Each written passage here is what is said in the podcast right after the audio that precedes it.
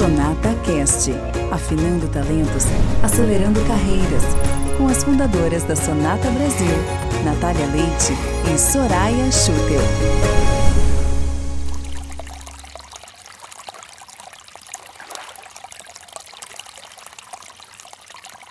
Só o barulhinho de chuva, de rio, de mar já acalma, né? E não é à toa. Água é o elemento essencial à vida.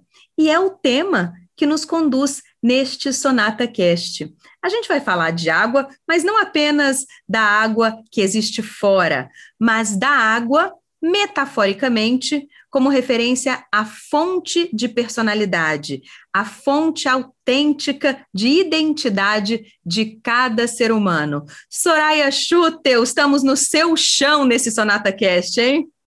Que delícia poder falar de água. É, inclusive, é um dos temas que a gente aborda em uma das nossas aulas do curso de autogestão feminina, sobre a filosofia do ser água, ou seja, o quanto a gente pode aprender com o elemento água, que em base, que nutre tudo que é vida neste planeta. Uh, inclusive, estava também pensando, Natália, o quanto a vida humana ela nasce na água. Ou seja, um bebê ele precisa do líquido amniótico para ser gestado.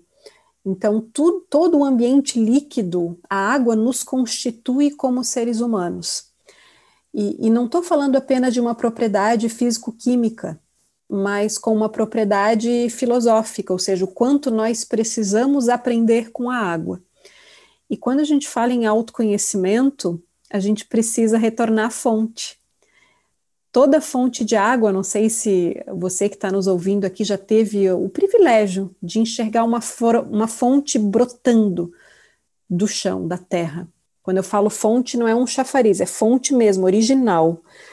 E geralmente elas ocorrem em ambientes muito ricos, geograficamente, biologicamente falando. E elas brotam, então, do chão da Terra, que é tão próspera em água, tanto que a maior parte do planeta é composta por água, assim como o nosso corpo, e ela brota, e o seu destino é o que? É querer alcançar o oceano. Então, vamos tentar fazer um paralelo com um ser humano, que também é água. Então, cada um de nós também nasce né, de uma fonte, é uma fonte específica. E toda fonte de água, ela nasce de algum lugar, rico geograficamente, fisicamente falando, e o seu destino é chegar no oceano. Mas o que, que as diferencia? O seu caminho até o oceano. E para nós humanos é, é, é a mesma uh, reflexão, ou seja, nós humanos uh, nos conectamos pelo fato de sermos humanos a gente precisa respirar para sobreviver, a gente precisa se alimentar, nós precisamos de bons relacionamentos, como já diz a maior e mais longa pesquisa de Harvard, que é o que está na base de uma vida feliz e saudável.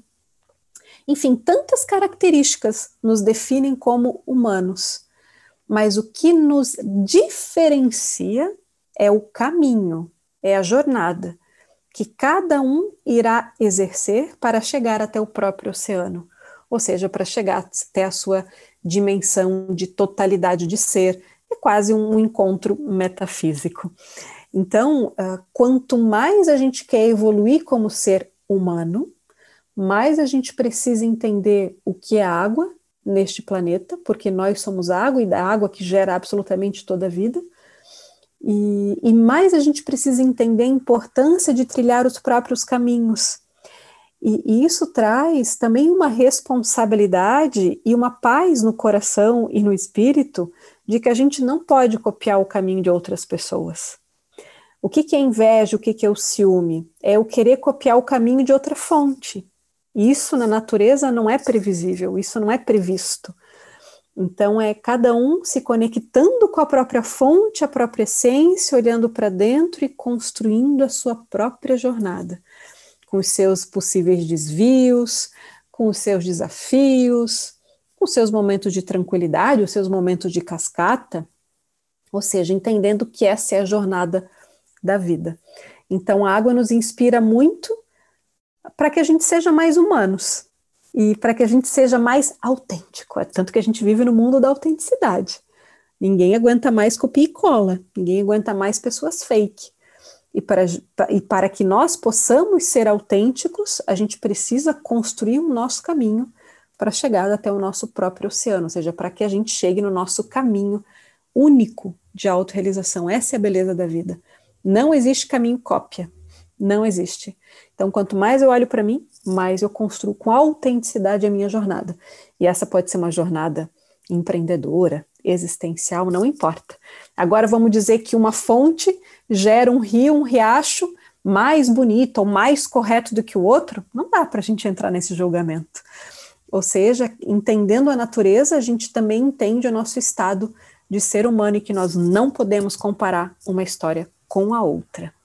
Ainda na metáfora da nascente, no seu caminho entre montanhas, vales, até chegar a essa vida plena, que é a metáfora, o simbolismo do, do mar, todo curso vai ter seus pântanos, seus seus desafios, suas pedras, seus obstáculos. Vamos falar um pouquinho do que são esses obstáculos do ponto de vista do momento de mundo que a gente vive? Quais são essas, esses limos, esses cascalhos que muitas vezes vão soterrando essa fonte e nos desconectando dessa origem de tomada de decisão vencedora, dessa origem que sabe que tem a sua beleza e não está se, se comparando com o riacho do lado. Quais são, Soraya, as, os carimbos? Quais são as, os desafios do dia a dia que nos afastam de viver nessa plenitude, nesse ponto de, de tranquilidade, independente de ter mais ou menos vento, como acontece com, com a água na natureza. Vamos traduzir o que são esses, essas, esses limos que vão se acumulando nas nascentes? Linda questão, Natália.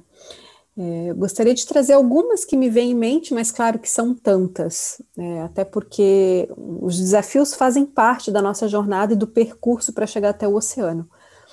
Um desses desafios, além do que eu já mencionei antes, de uma possível comparação, é o apego a um planejamento. E, e, a água, a fonte, ela sempre vai ser flexível e encontrar o caminho que for para que ela possa continuar na sua jornada.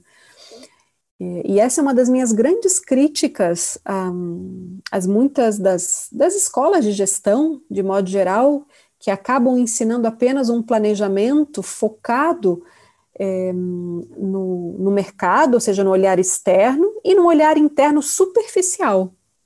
Por quê? Porque nós temos uma fonte interna de intuição, de um mestre interior, e aqui a gente retoma um pouquinho os clássicos da antiga Grécia, Uh, um dos métodos educacionais de Platão, o método maiêutico, era extrair a verdade, o mestre interior de cada um de seus alunos, ou seja, é, cada um de nós possui uma verdade interior para que a gente possa construir a nossa jornada. Então, o que, que seria o ideal a gente ensinar os gestores, os empreendedores, para que eles saibam acessar esse mestre interior, ou seja, a nossa intuição, a nossa verdade e, e não apenas fixados num planejamento, numa rota. Eu não estou dizendo que ela não é importante, claro que é importante, até porque gera um alinhamento, especialmente em empresas, sejam elas pequenas, médio, uh, médias ou, ou grandes, porque gera um alinhamento cultural e é para lá que nós vamos. Mas quando chega um grande obstáculo, o que, que a gente precisa fazer? Olhar para dentro. E esse olhar para dentro, ele parte da intuição, ele parte de, de se ouvir, ele parte de ouvir as próprias emoções, sentir as próprias emoções, ele parte de olhar os próprios sonhos sonhados à noite, que trazem mensagens uh, espetaculares sobre a tomada de decisão de dia a dia. Uh, então, é isso que nós precisamos começar a acessar, acessar a nossa fonte interior e não apenas tomar as decisões pela razão pelo qual nós fomos educados ao longo da nossa vida. Então, eu vejo que um dos grandes obstáculos na construção dessa jornada para chegar ao oceano é a gente ficar só olhando para fora para poder tomar decisão e esquecendo de olhar para dentro. E esse é um dos objetivos da Sonata como escola, fortalecer a intuição de cada um de nossos alunos e alunas, seja por meio de autoconhecimento, de entender a linguagem dos sonhos, sonhados à noite, de métodos educacionais, sejam online ou presenciais, que permitam esse encontro com o próprio mestre interior, com a própria verdade.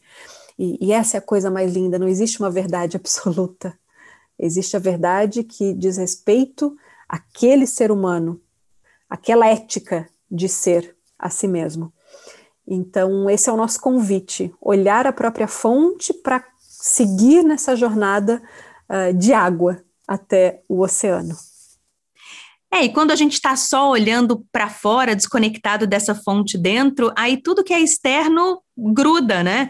Uma, uma dor, uma, um divórcio, uma demissão, algo que alguém que é importante para você disse, tudo isso pode ir contaminando, digamos assim, a sua água no sentido de sua tranquilidade, sua placidez. É por isso que o convite é sempre olhar para dentro. Os problemas vão sempre existir, mas a partir do nosso ponto de equilíbrio e conexão com essa, com essa fonte que também tem conexão com a grande vida, a gente consegue encarar problemas como parte da vida problemas existem para a gente resolver, ou como grandes tempestades, grandes catástrofes. Então, é sobre isso, é sobre encontrar esse ponto dentro de você para reagrupar e depois tomar as decisões que vão impactar a vida no dia a dia. Gostaria agora de fazer um, uma provocação, Soraya. Que tal a gente resgatar aqui aquele conceito, aquela aula sobre o que a Terra, planeta Terra, Gaia, Gaia é a divindade é, mãe terra. O que que Gaia, que poderia perfeitamente também ser chamado de planeta água, é, nos ensina? Vamos trazer esse conteúdo, Soraya? Vamos sim, Natália. Até porque talvez muitos dos nossos ouvintes, das nossas ouvintes, estejam se questionando: ok, gente, entendi, eu preciso resgatar minha intuição, meu mestre interior, mas como que eu faço isso? Gente, é muito simples. Se reconectando com a natureza porque a natureza ela nos ensina sempre o re retornar, o retomar o próprio ponto uh, de prosperidade, de paz, de seguir as leis do universo, porque a natureza responde às leis do universo e nós somos natureza. E eu quero trazer um exemplo aqui. Recentemente, eu tive, uh, enfim, numa visita em algumas regiões ali da Serra, Serra Gaúcha, e eu tive a oportunidade de conhecer a casa de uma grande escritora aqui no Sul, mas de renome uh, nacional. E, e, foi muito lindo poder ver o espaço onde ela cria os seus livros, as suas colunas, que ela publica semanalmente em jornais. E, e ali eu entendi tudo. É, é, óbvio, ou seja, essa mulher é a mente que é, não só pela pessoa que ela é, mas pelo ambiente e o convívio com a natureza. É, e a gente pode buscar isso também nos centros urbanos, e é muito nosso estímulo, certo, Natália, em vários podcasts, em várias aulas, lives que a gente tem proferido, da necessidade da gente resgatar o contato e o convívio com a natureza para que a gente relembre quem a gente é, para que a gente nutra a nossa própria fonte. E nada como entender o grande poder gerador e criativo que é Gaia, que é essa divindade da antiga Grécia que representa essa vida autônoma que vive e reside neste planeta extraordinário chamado Terra. E que pode ser também chamado de planeta água, afinal, é, ele é constituído em sua maior parte por água. Então, a gente convida você a, a ouvir essa aula que nós proferimos, é, entendendo um pouco dessa relação psicológica e filosófica de Gaia com todos nós, seres humanos. Para quê? Para resgatar a nossa intuição e o nosso mestre interior, que é único, e é ele que vai apontar a nossa verdade. Gaia era na antiguidade mitológica grega a divindade feminina que representa este planeta esférico. E segundo Platão, as esferas são as formas mais perfeitas. Olha que interessante. Então, Gaia é uma divindade que rege o planeta onde nós temos a nossa experiência como seres humanos. E Gaia é quem gera a vida. E, e, muito do nosso trabalho, do resgate do feminino, seja pelos nossos programas do curso de autogestão, uh, seja do resgate do feminino genuíno de cada ser humano, ele está muito conectado ao resgate de Gaia, ou seja, dessa divindade que está presente nesse planeta e que nós precisamos reconectar que é o poder criativo, é, é o poder de geração de vida. É, tanto que vivendo essa experiência de gestar uma vida é, da maternidade é, é, é muito é uma, é uma, experiência quase mística, uh, divina, mágica. É, tem até alguns uh, ditados populares, né, que é uma experiência uh, muito mágica, divina, etc. Mas por que, que eu trago isso? Porque hum, teve a minha vontade, o meu ato voluntário de me abrir para a experiência, mas o gestar não é voluntário. Não sou eu que estou dizendo o que tem que acontecer com essa vida que está gerando dentro de mim. Ou seja, é absolutamente a vida passando e gerando tudo. Então, muitas, muitas alunas, amigas queridas, amigos também têm dito: nossa, quanta luz, quanta beleza. Gente, isso não é voluntário, isso é a vida passando. E, e, e, as mulheres têm essa, essa experiência do feminino, que na antiguidade, na filosofia, se fala o estado de graça, que é justamente quando a gente está à disposição da vida e ela passa. E a gente pode ter isso, seja na experiência da maternidade, claro, quando a gente vive com responsabilidade, com coerência, assim por diante, mas também em outros momentos da vida, seja empreendendo, no caminho de autorrealização e assim por diante. Muito bem. Um, e, e a respeito de Gaia, é, tem um, um, teórico, biólogo eh, recente do nosso tempo chamado James Lovelock, James Lovelock, que fala sobre a teoria de Gaia. Então, para aqueles que tiverem interesse, aprofundar, eu estudei bastante quando eu estudei na Inglaterra, na Schumacher College, onde ele fala que a gente precisa ver a Terra, então todos os problemas da nossa relação com o meio ambiente estão muito na relação de entender que a Terra é um ser vivo. Ou seja, ela não está ao meu dispor, mas é um ser vivo. Se eu é, a maltrato, estou ma maltratando um ser vivo que tem interconexão e interrelação comigo. É, então, sugiro aqui para aqueles que tiverem curiosidade. E é interessante a nossa relação com a natureza, como o paradigma, os últimos paradigmas, especialmente o científico e industrial, nos distanciaram muito da relação com a natureza. Na antiguidade, gente, uh, vou aqui focar muito na antiguidade grega, mas outras também abordavam essa relação com a natureza. É, tinha o tempo de Asclépio, que era muito voltado para a saúde, se criou muito as bases da medicina que até hoje vigoram, e, e nesse templo uh, não era possível falar de cura sem a relação com a natureza e sem também uma mudança de mente, de mentalidade, ou seja, a relação do físico com a mente e a importância da natureza no processo de cura.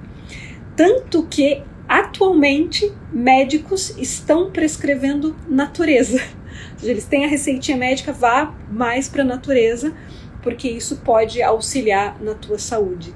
Então, para a gente ver o quanto na antiguidade se via essa relação intrínseca é, entre homem, ser humano e natureza. E a terra, gente, nós somos terra. Humanos, humano é humus, vem de terra. Terra não é só o que nos acolhe, nos provê alimento e oxigênio e tudo que a gente precisa para sobreviver. Nós somos terra. Ou seja, quando a gente vai fazer um exame de sangue, eu tenho elementos químicos que estão neste planeta. Ou seja, nós somos um pedacinho da Terra. Essa é a coisa linda. Então, o primeiro aspecto, quimicamente, nós somos interrelacionados com a Terra. Segundo, o como a gente gera vida é um mesmíssimo processo. A Terra acolhe a semente que, com todo o seu humus, acontece o processo divino, ok? Não estou falando aqui de um Deus barbudo, homem, que sei lá onde é que ele está, não, estou falando de um divino de poder de criação da vida. Por causa dessa força, dessa potência da vida, gera um novo ser. Nós humanos é o mesmo processo.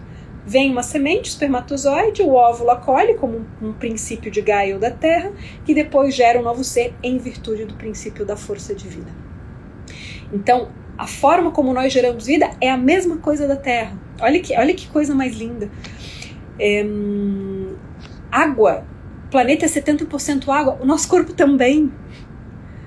O planeta vive as estações do ano. Nós também temos as nossas estações. Ou seja, é, afinal da nossa existência aqui, nós vamos voltar para a Terra, sendo enterrados ou sendo cremados. Ou seja, nós voltaremos a ser pó, ao pó voltaremos. Então, tudo isso significa o que, gente? Que quem entende a Terra, quem entende Gaia, entende a vida humana. Então, é tão mais simples a gente poder se autoconhecer quando a gente faz essa interrelação com o meio ambiente, com a natureza e com Gaia, com a Terra. Por que tantas doenças da mente, tantas doenças emocionais? Pela desconexão que a gente tem com a gente mesmo e com o planeta.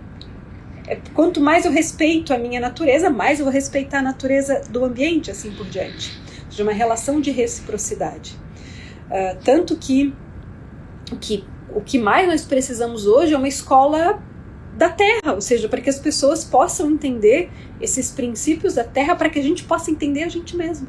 Então, quanto mais eu entendo a Terra, mais eu entendo também a, a minha forma de ser humano. É, tanto que o símbolo da sonata é uma árvore, né? É uma árvore, árvore, árvore da vida, que é um símbolo da tradição celta, ah, mas que representa muito a nossa necessidade de ter raízes nesse planeta, ou seja, de, de realizar concretamente as coisas, mas também de nos conectar com, com o divino, com o metafísico, com o lado também espiritual. Então, realizar aqui, mas deixando o legado. Outra característica da Terra: a Terra não fica com uma ideia e planejando 500 vezes. Ela vai lá e age. Então, a Terra tem muita conexão uh, com a ação. Então, gente, é, eu queria trazer aqui alguns princípios para trazer que não é só uma questão de entender o meio ambiente, mas entender nós mesmos.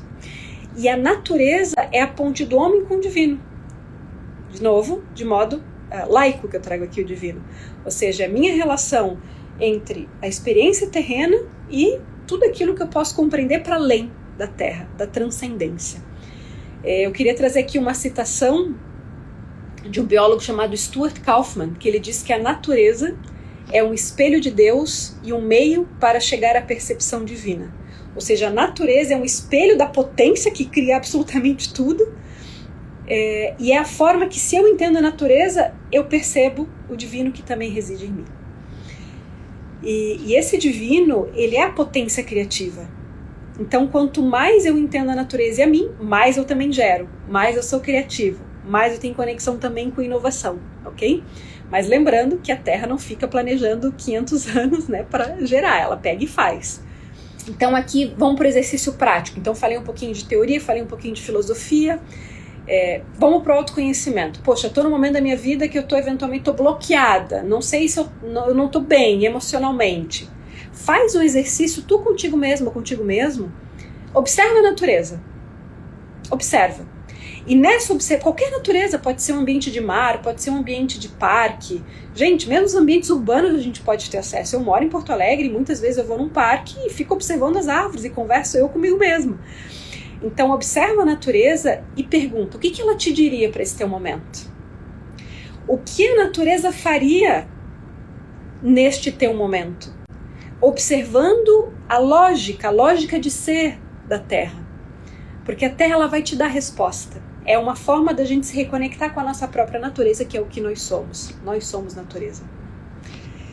Ok, gente? Então, essa é uma super dica, bem pragmática, bem de micro comportamento, comportamento pequenininho que a gente pode fazer todos os dias de se aconselhar com esse planeta extraordinário que nos acolhe, de, do qual nós dependemos, do qual nós somos. Esse é o ponto. Algumas características da Terra conectadas conosco.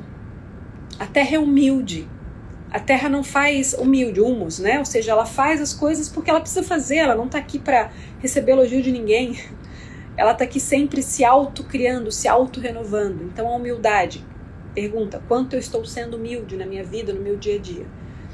A terra é criativa, ela gera absolutamente tudo. Ela é aberta à diversidade. Ela é próspera. Então, quanto mais terra eu sou, mais eu me torno humilde, mais criativo ou criativa, mais prosperidade, ok? E ela está sempre agindo em relação à própria identidade. Então a Terra é sempre ela mesma, ela nunca vai agir conforme outro princípio. Aqui entra a importância a gente ser fiel a quem a gente é. Então, gente, a gente pode ter toda a tecnologia do mundo, mas enquanto a gente não aprender a nossa relação com a natureza e a nossa própria natureza, o ser humano não vai cumprir o seu propósito. Nós estamos encarnados, ou seja, estamos aqui Nascemos neste planeta para que a gente aprenda a ser terra. E a terra é uma grande mestra, a natureza é uma grande mestra. Então, entender o propósito do ser humano é entender a terra. Gente, o que eu estou falando aqui é bem fundo, tá? É bem, é bem profundo, é bem filosófico. E tudo isso que eu estou falando aqui, a gente vai reforçar no nosso curso gratuito que a gente vai fazer chamado A Nascente. Vejam a relação também com terra, né? A nascente, fonte. Toda água nasce de algum lugar, assim como nós. Então, como é que eu me conecto com aquilo que é mais genuíno em mim mesmo? Como é que eu me torno cada vez mais terra, mais natureza no meu dia a dia? E quando as coisas estão difíceis, tenta te aconselhar com a terra. seja, Gaia, o que você faria nessa situação? A resposta vem, gente. A resposta vem. Uau! Voltando então desse mergulho tão profundo na compreensão do que Gaia tem a nos ensinar, a gente vai se encaminhando para o final desse episódio com algumas recomendações muito práticas, muito simples, mas profundamente impactantes. Primeira delas, você tem se hidratado adequadamente? Sabe que para a gente acessar essas dimensões mais sutis de intuição, de sensibilidade, de percepção dos ambientes, é condição que a gente esteja hidratado. Sabe por quê? Porque a vida passa pela água. E se a gente está literalmente seco, é como uma planta que está seca, ela, ela usa o que ela tem apenas para sobreviver. Então, para acessar essas dimensões mais sutis, a gente precisa estar hidratado. Faz essa imagem na sua cabeça. A intuição passa pela água. Isso vai te lembrar de tomar bastante água e não ficar se tratando como uma planta ressequida. O banho também faz uma limpeza dessas dimensões mais sutis, de todas as trocas que a gente fez, não apenas é, de aperto de mão que precisa ser lavado, mas também de contato emocional, de lugares é, onde a gente esteve, de pessoas com quem a gente de alguma maneira entrou em contato. E o banho também limpa isso tudo e ajuda a nos conectar com a nossa fonte. A gente limpa a informação que não é nossa, que é do outro, que é dos ambientes. Isso é um modo também de dar um reset e uma reconexão com essa fonte interior. Soraya Schutel, nos despedimos de mais um episódio do Sonata Cast. Sim, e aqui minha última dica é diariamente tentar fazer não só essa conexão física e simples, como a Natália trouxe, né, com a com a água, o próprio ingerir, ou o contato do nosso corpo, da nossa pele, que é o nosso maior órgão, com a água, mas também fazer essa reflexão filosófica de o quanto eu fui água no meu dia.